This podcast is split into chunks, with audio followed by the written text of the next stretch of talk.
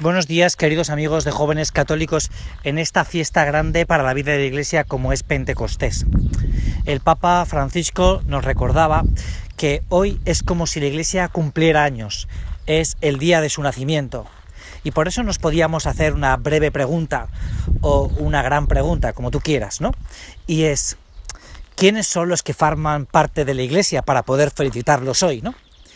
Y Claramente sabemos que los que forman parte de la Iglesia son los santos y también forman parte de la Iglesia aquellos que somos tú y yo, unos pobres pecadores, pero que queremos amar a Jesucristo, es decir, luchar por alcanzar la santidad. De ese tema hemos hablado muchas veces ya en estos, en estos últimos posts de y en estos de jóvenes católicos, de la santidad, de alcanzar la santidad, de querer la santidad. Pero yo hoy quería que tú y yo nos hiciéramos una pequeña pregunta o que quisiera o que viéramos un determinado punto. Y es que a veces, cuando pensamos en la santidad, miramos unos determinados modelos de santidad que a veces pensamos que nos superan a ti y a mí, ¿no?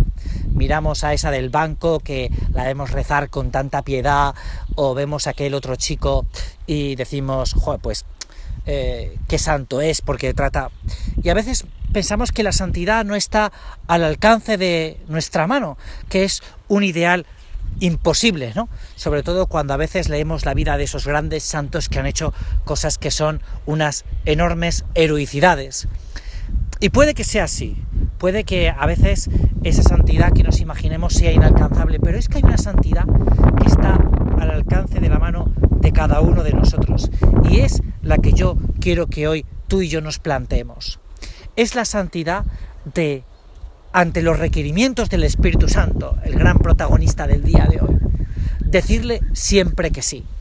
Yo le digo que sí siempre al Espíritu Santo, a lo que Él me pide, a lo que Él me sugiere, a lo que Él me incita.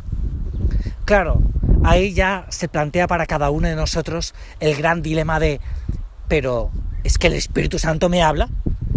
Sí, el Espíritu Santo nos habla a nuestra conciencia cuando realmente le damos esa oportunidad al Espíritu Santo de que nos hable en nuestra conciencia y nos dice, oye, ¿por qué no te confiesas hoy?